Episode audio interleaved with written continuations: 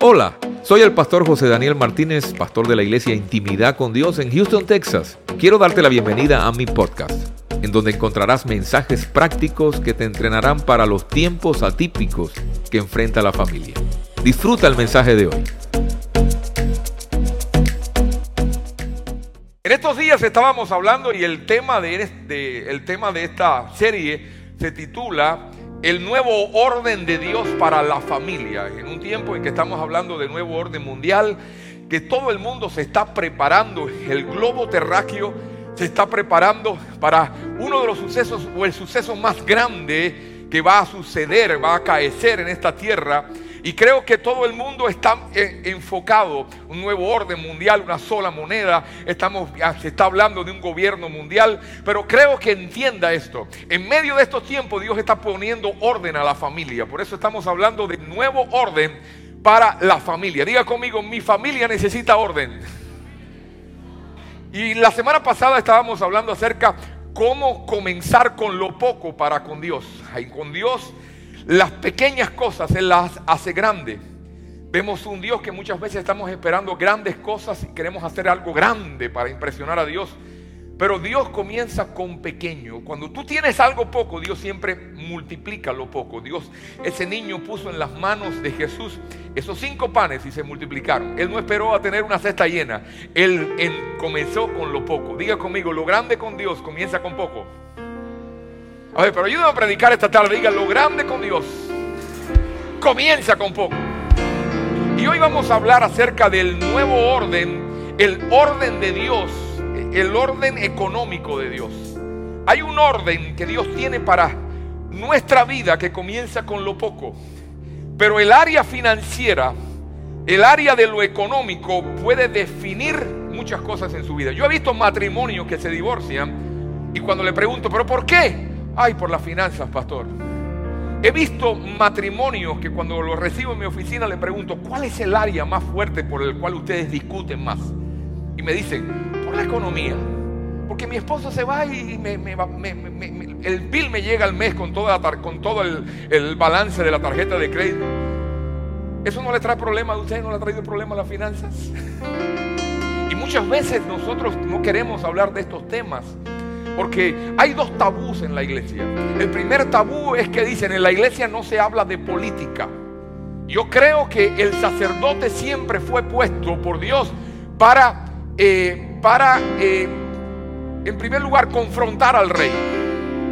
Creo que un pastor no debe ser un político. Pero creo que por pensar con esa mentalidad religiosa, a nuestros hijos los están adoctrinándose en las escuelas con agendas políticas que los separan del propósito de Dios.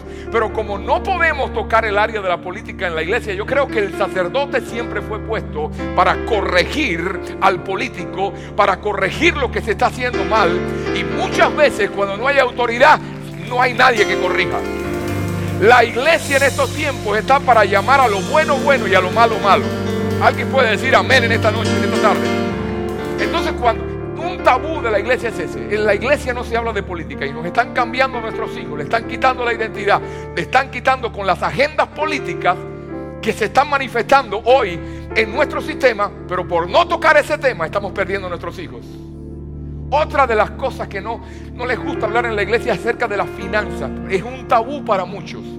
Hoy no, en la iglesia no se habla de finanzas, es algo mundano, es algo que no, no, no, no. Yo quiero decirle en este día, el 30% de las enseñanzas de Jesús estaban relacionadas con las finanzas. Le voy a decir algo más para que se enteren este día. Una de la religión y la pobreza son muy buenos amigos. La religión y la pobreza se van de la mano. ¿Por qué? Porque no entienden que Dios es un Dios que siempre quiere afectar nuestras finanzas. Dios siempre ha querido bendecirnos. Dios siempre ha querido manifestarse en nuestra vida a través de las finanzas. Y quiero hablarle hoy, porque en el libro de Génesis capítulo 1, verso 26, miren lo que dice. Y dijo Dios, hagamos al hombre a nuestra imagen. ¿Y qué? Y nuestra semejanza que tenga dominio, diga conmigo, dominio sobre todos los peces del mar y sobre las aves del cielo. Tenga dominio sobre los animales domésticos, tenga dominio sobre los animales salvajes, tenga dominio sobre los reptiles, tenga dominio sobre los que se arrastran por el suelo. Y Dios creó al ser humano a qué? Ayúdame a predicar en esta mañana, a ver. A su imagen y su semejanza. Oiga esto. Lo creó Dios a, su a imagen de Dios, hombre y mujer los creó. Diga conmigo, hombre y mujer. Adán y Eva. Digan, no Adán y Evo. Adán y Eva los creó. Ahora, si usted se da cuenta, hay una palabra aquí que llama la atención y es la palabra dominio. Repita conmigo, yo soy alguien que camina con recursos y no con necesidades. Diga conmigo, soy alguien de recursos, no de necesidad. A ver, profetice sobre el 2022 y diga, 2022 será un año que, que caminaré con recursos y no caminaré en necesidad. Ahora, cuando hablamos aquí que Dios hizo a Adán y Eva a su imagen y a su semejanza, no quiere decir que Dios se parezca a usted ni se parezca a mí gracias a Dios. Lo que quiere decir es que Adán y Eva caminaban con un atributo de Dios. En primer lugar, Dios es espíritu. Dios no es carne ni sangre. O sea, no podemos decir Dios se parece porque tiene brazos como... No, no, no, no, no. Cuando dice que Dios nos creó a imagen y semejanza de Él, es porque Dios nos creó y nos dio un espíritu. Pero a la misma vez Adán reflejó los atributos de Dios. Adán reflejó la vida de Dios. Adán reflejó salud perfecta. Diga conmigo salud perfecta. No estaba sujeto a la muerte. Adán tenía dominio designado. Por eso cuando usted y yo decimos que somos imagen, somos creados a imagen y semejanza, semejanza de Dios, podemos tener los atributos que Dios nos da para funcionar en esta tierra. Cuando el hombre pierde autoridad, pierde el dominio.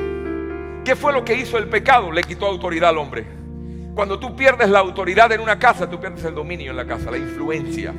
Dominio es influencia, dominio es la capacidad de cambiar atmósfera donde tú estás.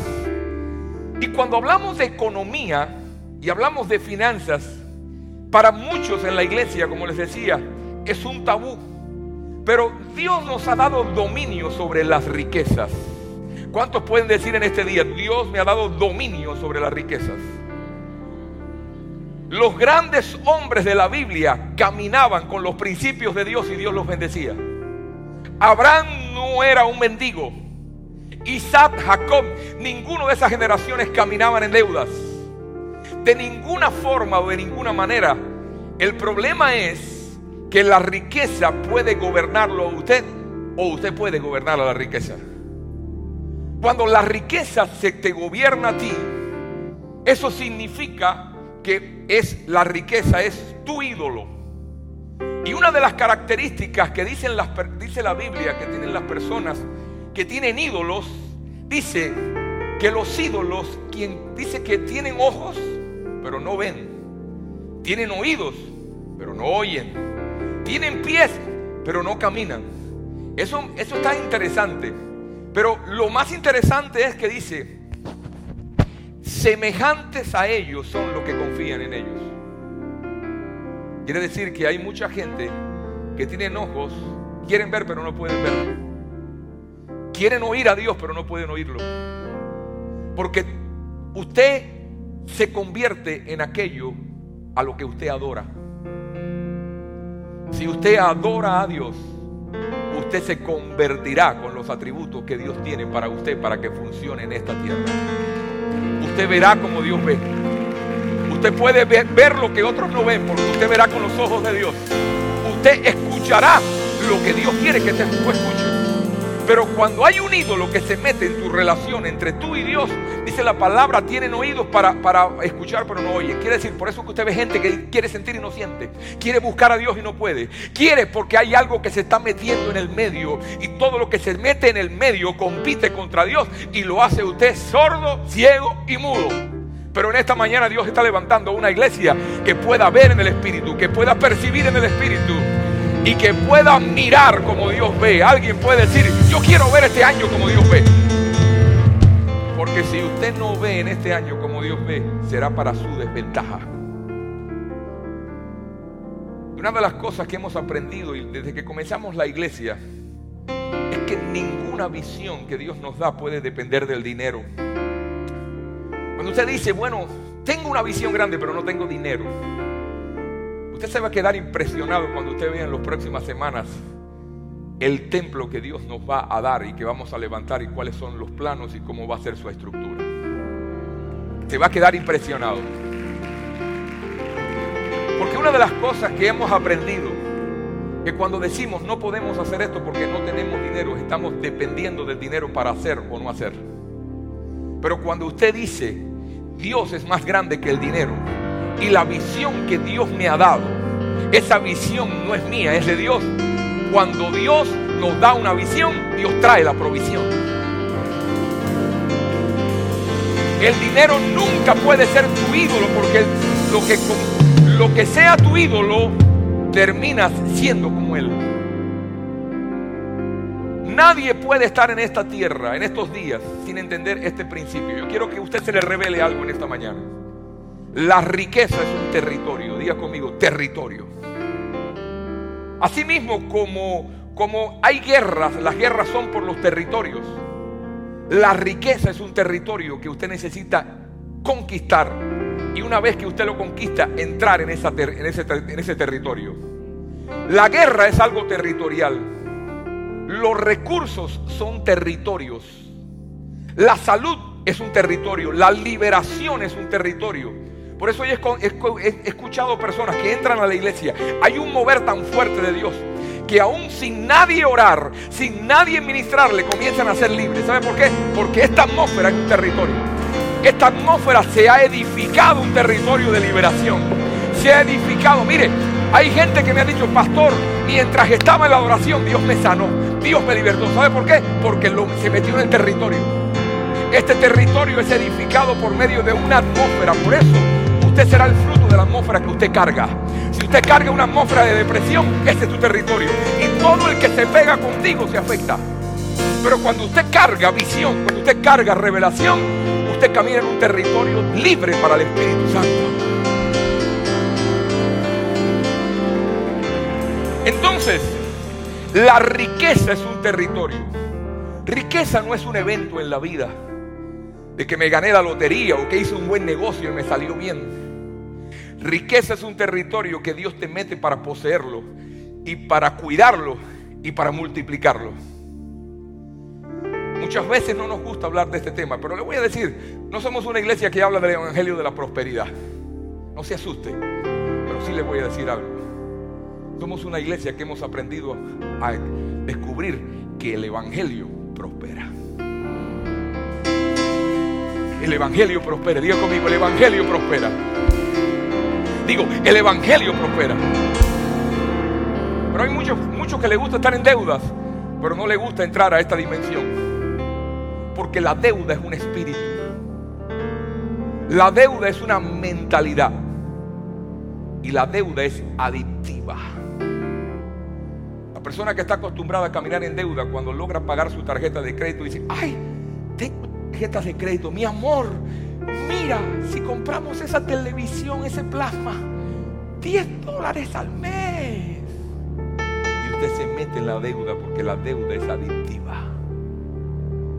Y la deuda es algo que lo hace esclavo a usted para no caminar en las riquezas de Dios. Este año usted va a romper ese espíritu de deuda en el nombre del Señor.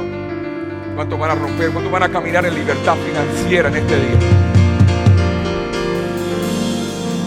Está cambiando. Estamos entrando en una época de inteligencia artificial. Se está revelando, como les decía, la preparación para el anticristo en este tiempo. Su aceptación en el mundo es a través de la inteligencia artificial. Hace años la gente, por ejemplo, no le gustaba hablar del tema de lo sobrenatural. Incluso las, las compañías aseguradoras, cuando viene algo malo, una, algo, algo bueno, esto es un acto de Dios. Los que trabajan en compañías aseguradoras saben que cuando, bueno, si vamos, tienes que asegurarte por si viene un acto de Dios, porque un acto de Dios para ellos es un huracán, es un terremoto, es una inundación. Ellos le llaman acto de Dios, siempre a lo malo. Pero yo me pongo a pensar, ¿por qué no podemos expectar este año actos de Dios grandes, sobrenaturales a favor de su, de su pueblo?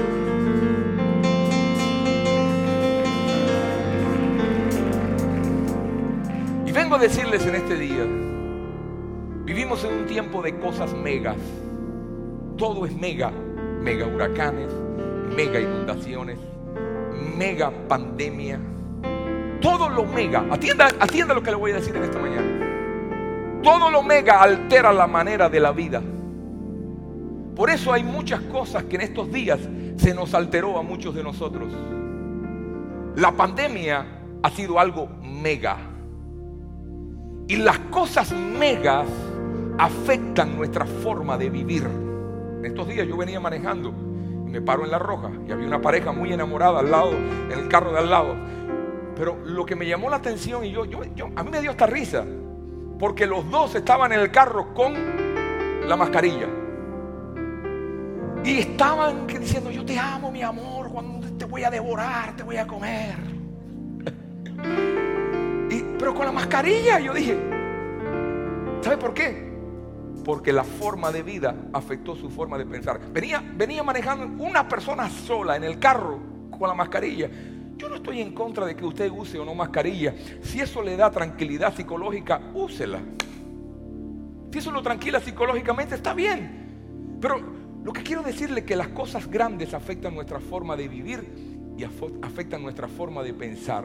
¿Por qué una persona tiene que estar sola en el carro? ¿Quién te va a contagiar? ¿Por qué tú tienes que tener la mascarilla? ¿Sabe por qué? Porque la forma de pensar se afectó. Y sin darse cuenta, está bien que estemos en un lugar sea público, que pongamos nuestras mascarillas, lo que quieran. Amén, está bien. Pero se da cuenta cómo esa pequeña cosa afecta la forma de pensar de la gente. Diga conmigo, las pequeñas cosas o las grandes cosas afectan mi vida. Esta pandemia ha venido a afectar a mucha gente. Muchos han tenido pérdidas. Y esas pérdidas fueran, pudieran, pudieran afectar la forma de pensar de Dios. Pero viene una temporada donde la mega dirección de Dios para estos tiempos se va a manifestar para su pueblo.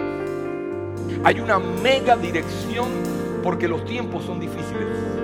Y les voy a decir, los tiempos que vienen lo serán más. Pero quiero que entiendan este día.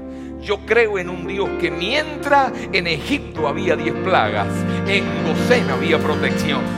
Mientras en Egipto se morían los primogénitos, en Gosén había dirección de Dios. Estaba el pueblo de Dios. Una dirección mega, oiga esto, una dirección mega es un patrón mayor que está diseñado para cambiar cosas. Cuando usted camina en una dirección mega de Dios, usted tendrá dirección para cambiar cosas en su vida que por años no han podido ser cambiadas. La, que, quien camina en una mega dirección de Dios altera gobiernos, altera sistemas. Quien camina en una mega dirección de Dios altera la economía en la tierra y Dios comienza a posicionarlo a diferencia de otros.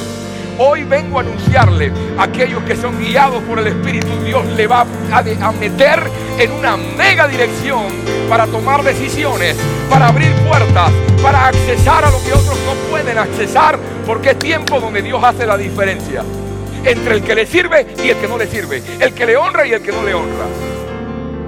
Estamos en una época artificial, a lo que yo llamo la trampa de la riqueza artificial. Y más adelante voy a hablar poquito de esto. Pero usted debe tomar una postura para mantener y entrar a, los recursos que Dios quiere darle. Diga conmigo, yo soy alguien de recursos, no de necesidad. Pero diga, créaselo en esta mañana. Diga, yo soy alguien con recursos. Los recursos se llevan por dentro porque usted lleva, usted es creado a imagen y semejanza de Dios. Entonces su riqueza no está afuera, su riqueza está dentro, lo que hay que es manifestarla tiene que manifestar lo que usted carga. Usted tiene que manifestar lo que Dios puso en usted. Mentalidad, la, la pobreza es una mentalidad. ¿Por qué? Porque no puede sacar lo que tiene por dentro. Pero Dios en esta temporada está preparando una iglesia para caminar con recursos. Primero, mi posición determina mi riqueza. A ver, declaren esta mañana, mi posición determina mis riquezas. Dígalo fuerte, mi posición determina mis riquezas. Ahora, para el sistema es al revés. Tu riqueza determina tu posición. Si eres rico, te sientas delante. Si eres rico, tienes, eres codo a codo con el alcalde, con el empresario. ¿Por qué? Porque la riqueza determina tu posición, pero para Dios es al revés. Tu posición determina tu riqueza. A ver, declaro en este día, mi posición determina mis riquezas. Salmo 112, mire lo que dice, bienaventurado, bienaventurado el hombre que teme a Jehová. Y en sus mandamientos se deleita en gran manera. Su descendencia será poderosa en la tierra. La generación de los rectos será, ¿cómo será? ¿Y la generación de quién? De los rectos será bendita. Bienes y riquezas hay en su casa. Y algo escrito con letras chiquitas que dice, y su justicia permanece para siempre. Dice, la generación de los rectos. ¿De quién? ¿De los chuecos? No, no, no, no, no, yo leí mal. La generación de los rectos será bendita. Por eso la palabra del Señor dice, buscad primeramente el reino de Dios y su justicia y todo lo demás será dado por añadidura. Muchas veces entendemos la primera parte. Ay, si yo busco a Dios y lo pongo como primero, Dios me va a bendecir. Pero dejamos la letra pequeña que dice su justicia. Justicia es una posición. Justicia no es una posición que te pones tú, es una posición que te pone Dios cuando tú caminas recto con Él. Dios te dice, tienes un pasado así, hiciste lo otro, vienes de una familia bruja, vienes de una familia que me, me, ofendió, vienes de una familia hundida, pero yo te voy a poner en una posición, te tomo y te siento a mi diestra y vas a gobernar desde arriba y no desde abajo.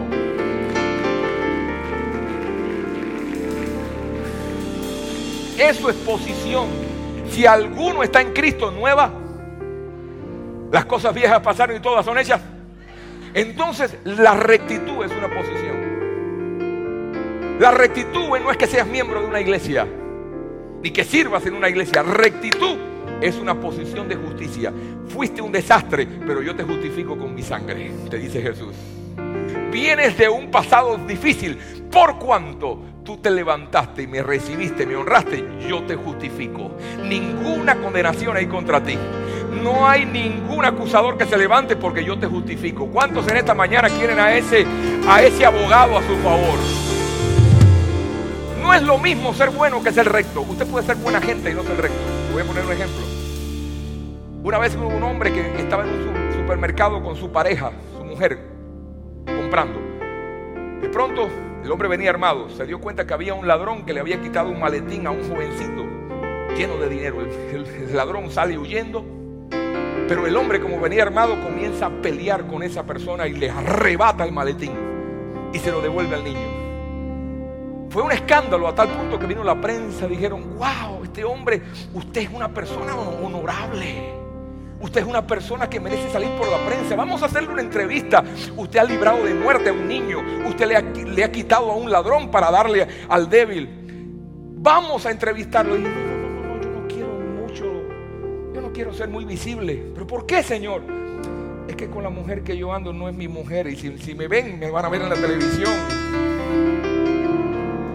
buena gente, pero no es recto. Rectitud es una posición, no es ser buena gente. ¿Cuántos son rectos en esta mañana?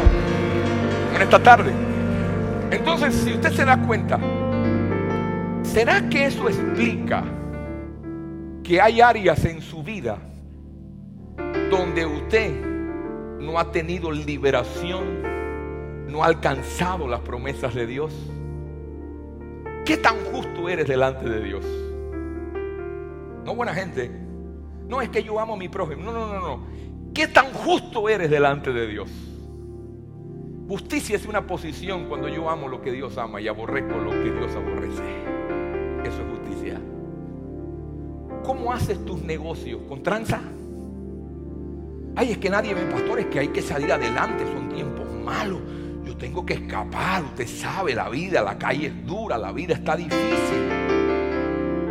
Son tiempos 2022, y se los dije y lo vamos a ver y lo vamos a experimentar a medida que corran los meses. Será un año que hemos llamado un año de doble honra y de retribución. ¿Sabe qué significa la palabra retribución? Devolución, recompensa. O sea que si tú me diste y le diste una medida a lo que tú me diste, así mismo, con la medida que midieres, se te va a medir a ti. No te quejes cuando Dios te mida pequeño, porque tú me diste pequeño a otros. No te quejes cuando Dios, Dios te dé poco, cuando tú le diste poco a Él de tu tiempo, de tus recursos. Hello. No te quejes en el día malo cuando le digas, Dios, ¿por qué tú no me contestas? No te quejes porque Dios es un Dios de retribución. 2022 es un año de retribución para los gobiernos, es un año de retribución para las naciones, es un año de sacudimiento, pero va a haber un año de provisión, de restitución y lo que se le quitó a, tu generación, Dios te lo, va, te lo va a devolver. Oh, le dije que hay Usted viene de generaciones donde perdieron cosas, perdieron, perdieron territorios, perdieron tal vez tuviste pérdidas en tu familia, perdieron herencias, perdieron territorios, perdieron tierra, perdieron negocios, tal vez porque ellos descuidaron su relación con Dios o le dieron la espalda a Dios. Pero le voy a decir, esta generación que le busca a Él va a ser la generación donde Dios le va a devolver lo que tu generación pasada despreció, lo que tu generación pasada no quiso honrar a Dios, por cuanto tú le honras hoy, Dios te va a recompensar y Dios te va a devolver lo que otros menospreciaron. Alguien puede decir amén en esta tarde.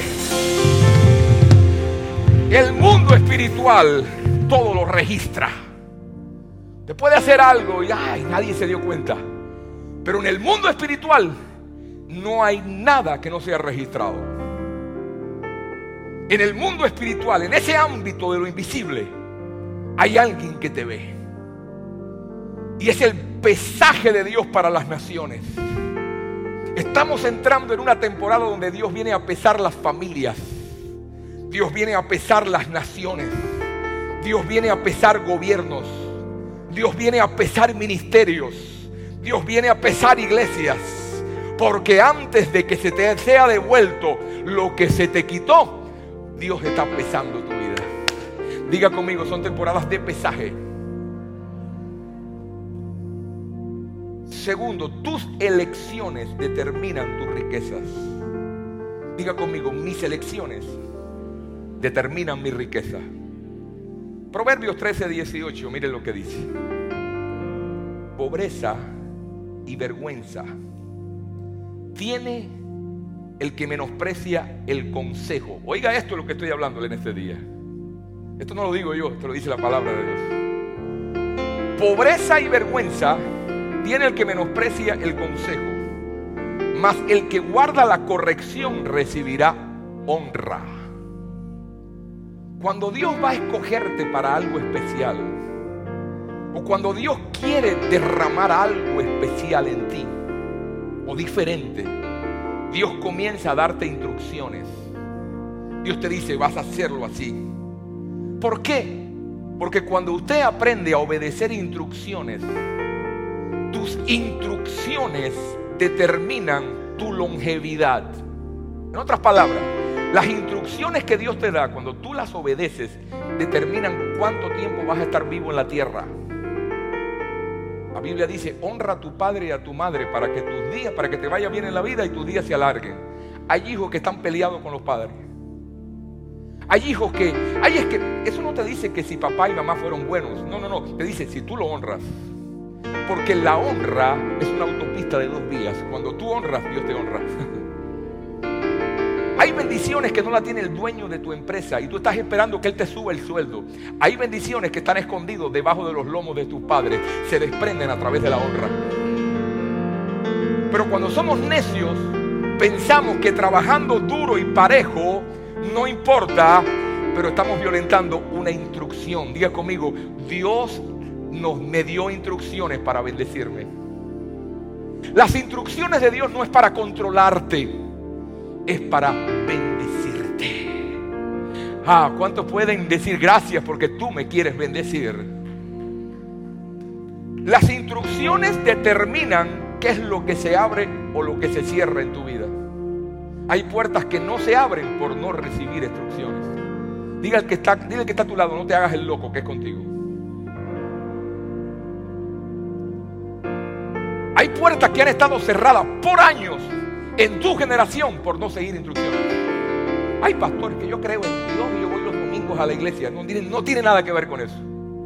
Hay instrucciones que Dios te dio porque detrás de esas instrucciones está el rompimiento que estás esperando para tu mega tiempo, tu mega temporada. Número tres, sus instrucciones marcan tu principio y tu final a muchas de las temporadas donde has estado estancado, que no sales. ¿Por qué no sales? No, porque yo creo en Dios y Dios no me contesta. Es que no sigues instrucciones. Las instrucciones te entran de una temporada y te posicionan en otra temporada. Pero a otra temporada se entra a través de las instrucciones. Diga conmigo, instrucciones. ¿Cuántas cosas le has dicho a Dios que no? ¿A cuántas instrucciones has dicho, bueno, esto no es para mí, yo no nací para esto? La vida suya está en espera de que usted siga instrucciones para que lo grande de Dios se manifieste en tu vida. Y le voy a decir, no va a ser a través del trabajo duro, va a ser, a, a través de seguir instrucciones. Ah, Dios no te dio dominio solamente, Dios te dio instrucciones. Yo, no lo veo, yo lo veo, el servicio de las nueve, de las once y media estaba más. Dios no te dio dominio, Dios te dio instrucciones. Y cuando tú sigues las instrucciones, tienes dominio. Ejemplo, mire, Dios le dio a Adán y Eva el jardín del Edén. No le dio el árbol del conocimiento de la ciencia del bien y del mal. Dios le dijo a Adán y Eva, ustedes pueden comer de todos estos árboles. Pero mira, este que está aquí, no se te ocurra tocarlo. ¿Qué hicieron ellos? Comieron del árbol. ¿Qué, qué pasó? Perdieron el jardín. Dios le dio a Sansón, le dijo, mira, yo te voy a dar fuerza, te doy autoridad, pero a Dalila no se toca. Y él vio a Dalila, la Barbie del siglo XXI. Ay, Dalila. Dios no se toca. Dile que está a tu lado, Dalila no se toca.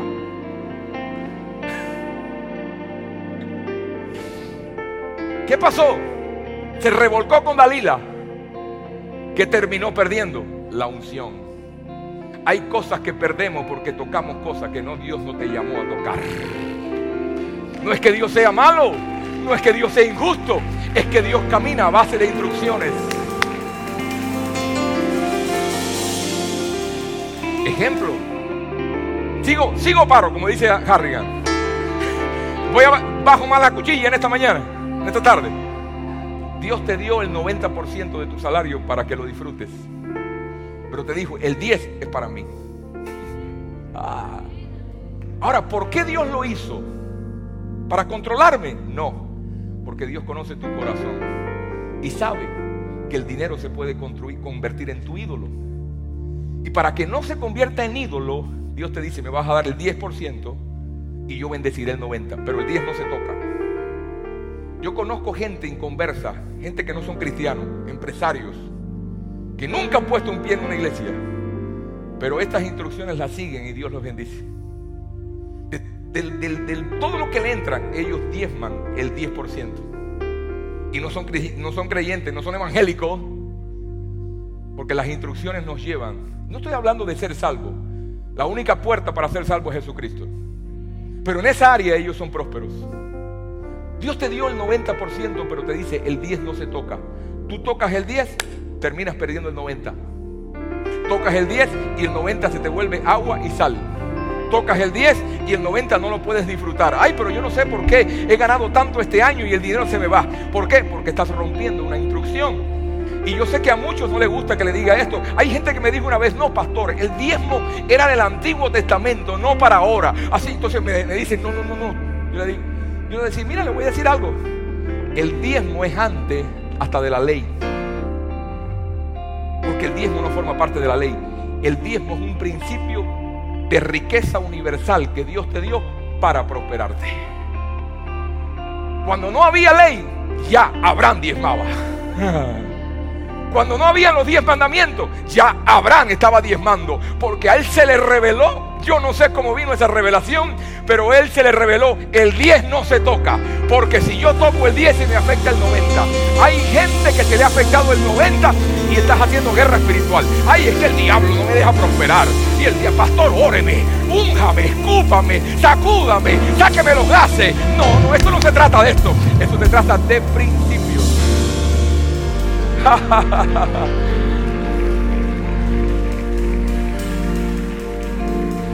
Hay gente que todo el tiempo tiene que decirle sacándole los gases, todo va a estar bien, todo va a estar bien. No, con Dios es con principios, no con emociones. Y en esta casa le estamos dando principios para bendecirte. No te estamos diciendo, ay, si tú crees en Dios, todo te irá bien. Te están mintiendo, le voy a decir. Porque la mayoría de la gente allá afuera cree y le va mal. Porque instrucciones son las que nos llevan a un sistema económico de Dios. Diga conmigo, las instrucciones me meten en el sistema económico de Dios. A ver, repita conmigo, no se duerma, diga conmigo, soy un hombre de recursos, no de necesidades. Número tres y último, tus riquezas es manifestada por tus recursos. Les decía hace un ratico que estamos en una época artificial donde muchas veces tenemos que preguntarnos qué es real y qué no es real. Muchas, muchas veces somos controlados por la media, por la televisión. Y ellos son los primeros que están interesados en que usted no vea lo que es real. Y para usted, su fuente de información son los canales locales, yo quiero decirle. Está en problemas está en problemas. Hay cosas esenciales que son invisibles. Hace 50 años atrás, Estados Unidos tenía toda su moneda en respaldo, respaldada por oro. Pero ahora está ocurriendo algo que se llama la trampa de la riqueza artificial. ¿A qué, se, qué llamo esto? Es que Estados Unidos cuando necesita X cantidad de dinero, le dice al banco, imprime estos días yo me quedaba impresionado cuántos millones de dólares se imprimen diariamente en los Estados Unidos. Y es dinero ficticio, porque ese dinero no está respaldado. Yo tengo esta, esta, esta barra de plata, 99.9 pura. Esto tiene un valor a cerca de 2.500 dólares. Nadie me vaya a esperar al final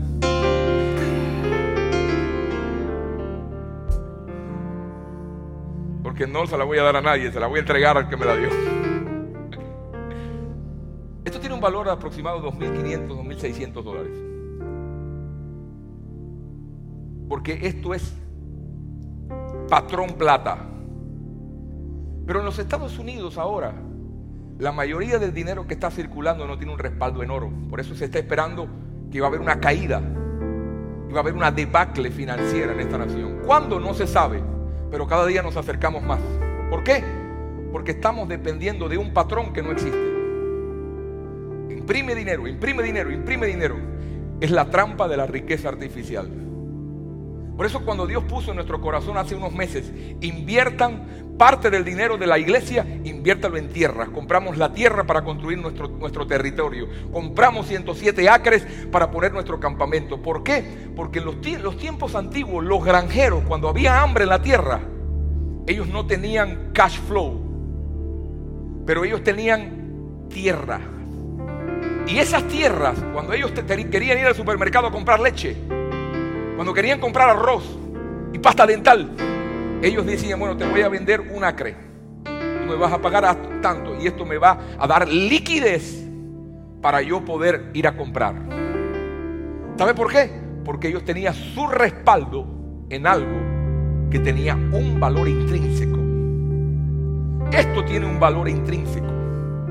Pero la riqueza que está en la calle no tiene valor intrínseco. Por eso usted se va a dar cuenta que en estos tiempos todo está siendo sacudido. Y en el mundo espiritual todo es así. Hay algo que usted necesita entender. Que usted y yo somos conocidos Antes de ser conocidos por nuestra palabra, somos conocidos por nuestro nombre. Cuando Dios le dijo a Moisés, vete a Egipto y háblale al faraón, Moisés le dijo, ¿y, quién le digo que me envió? Moisés, Dios le dijo, dile que yo soy Elohim, el verdadero te envió. Diga conmigo, valor intrínseco. Diga conmigo, moneda dura. Entonces fue Faraón, fue Moisés, le dijo, mira, Moisés era tartamudo. Dice el Señor que dejes ir a mi pueblo, porque si no, si no qué, vas a tener problemas. ¿Quién te envió? Bueno, yo, yo, yo, yo, yo soy. ¿Y quién es yo soy para yo hacerle caso?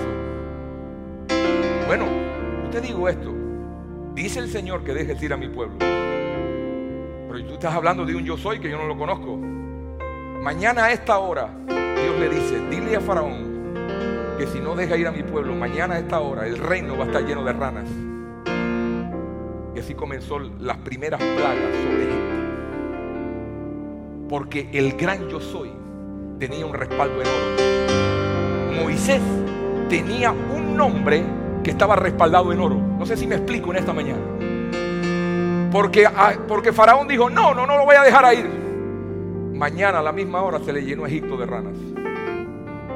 Y así vinieron una por una de las diez plagas. Porque el poder de Dios, lo que es Él, su nombre, se hace cash flow a través de algo. ¿Cuántos quieren este día cómo aprender a traspasar la autoridad, lo que Dios representa? Porque el patrón oro de Dios a mi sistema de esta tierra. ¿Cuántos quieren aprender? Le voy a dar la fórmula. Ese día el rey se arrebató, se volvió loco. No puede ser. ¿Por qué? Porque hubo un traspaso, un cambio, una fluidez. Hubo un cash flow donde el gran yo soy manifestó su nombre a través, evidentemente a través de cosas que se estaban sucediendo en la tierra. ¿Por qué digo esto? Porque vienen tiempos y estamos viviendo tiempos en que todo está siendo sacudido. 2022 será un año de mayor sacudimiento mundial. Va a ser un año que si la pandemia te hizo pensar, 2022 te va a poner a pensar más. Pero yo estoy, soy de los que creo que los tiempos de más sacudimiento son los tiempos de poder experimentar el cash flow de Dios, porque su nombre tiene respaldo en oro. Dios le dijo a Moisés, dile que el gran yo soy te envió. El gran yo soy tenía un respaldo porque yo soy es el dueño y señor de todo lo que existe. Yo soy es el omnipotente. Yo soy es el soberano. Yo soy es el omnipresente. Yo soy es el Dios que está por encima de gobierno, por encima de los recursos, por encima. Él es el Dios de los recursos. Pero usted y yo nos metemos en problemas cuando tenemos recursos en la tierra que no vienen del, del yo soy. Cuando todos los recursos que tú puedas alcanzar en esta tierra haya sido solamente a través de trabajo duro, overtime, pero descuidar tu honra a Dios, esos recursos cuando todo sea sacudido, lo vas a perder y no vas a tener respaldo cuando ores. Ay Señor, que yo, mi papá creía en ti, que iba los domingos a la iglesia. ¿Quién eres tú? ¿Sabe cómo usted puede hacer uso de los recursos de Dios a través de la honra? Porque cuando usted honra, usted desprende de Dios lo que Dios tiene para ti. Por cuanto en mí ha puesto su amor, yo también le libraré. Le pondré en alto por cuanto ha conocido mi nombre. Con él estaré yo en el COVID. Le libraré y le glorificaré cuando entre a la sala de terapia intensiva, yo seré su oxígeno, yo seré su sanador. Cuando pase por el valle de sombra de muerte, me revelaré a su vida, porque yo soy el gran yo soy. Me clamará y yo le responderé. Me clamará y yo le responderé. Me buscará y yo le responderé. Hay gente que dice, ay es que yo oro y no siento nada, pastor. Yo clamo y Dios no me contesta, pastor. Algo está mal ahí. Porque la honra no es solamente honrar a Dios cuando todo me va mal. La honra tener una relación con Él todos los días. Amar lo que Dios ama. Buscar lo que Dios busca. Y cuando eso sucede, ¿qué va a pasar? ¿Qué pasó con el pueblo de Israel? Cuando estaban en el desierto, dice que su vestido nunca se envejeció. A Dios le encanta materializar su nombre. ¿Qué pasa? Que la iglesia ha visto su nombre materializado a través de milagros, a través de, a través de milagros, sanidades, liberación. Esto pasa todos los días en la iglesia. Todos los días escuchamos testimonios. Dios me sanó, Dios me liberó. Entré así, salí así. Dios hizo esto. Pero muchas veces no estamos no le creemos que el mismo Dios que sana, que restaura, también puede materializar su nombre a través de riquezas. Porque nos dijeron que tener riquezas era pecado. Nos enseñaron que mejor entra un rico, más fácil entra un rico por el, por el ojo de una aguja que un, un camello, que un rico. Y estamos sacando un texto fuera de contexto. ¿por qué no creer que las riquezas que Dios me dio es para honrarle a Él?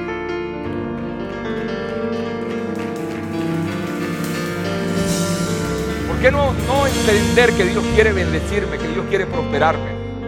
¿Por qué no entender que soy hijo de Abraham, de Isaac y de Jacob? Y toda esa, esa gente tenían acceso al cash flow de Dios para desprender.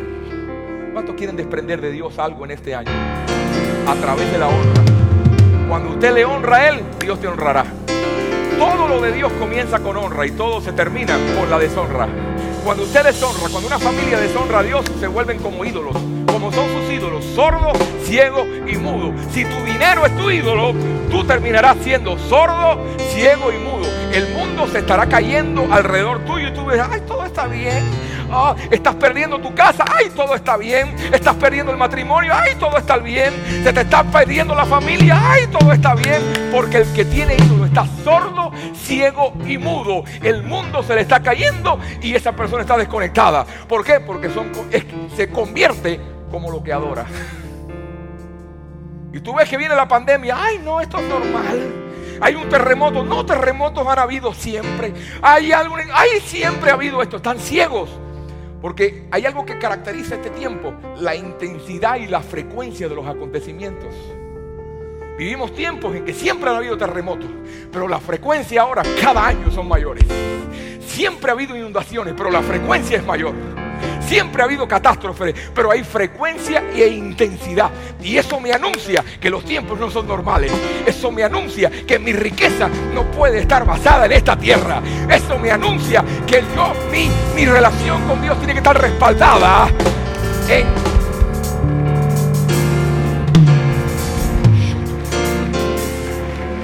mi relación con Dios tiene que estar fluida que lo que se me derrumba en la tierra, cuando yo clamo al cielo, tendré la respuesta.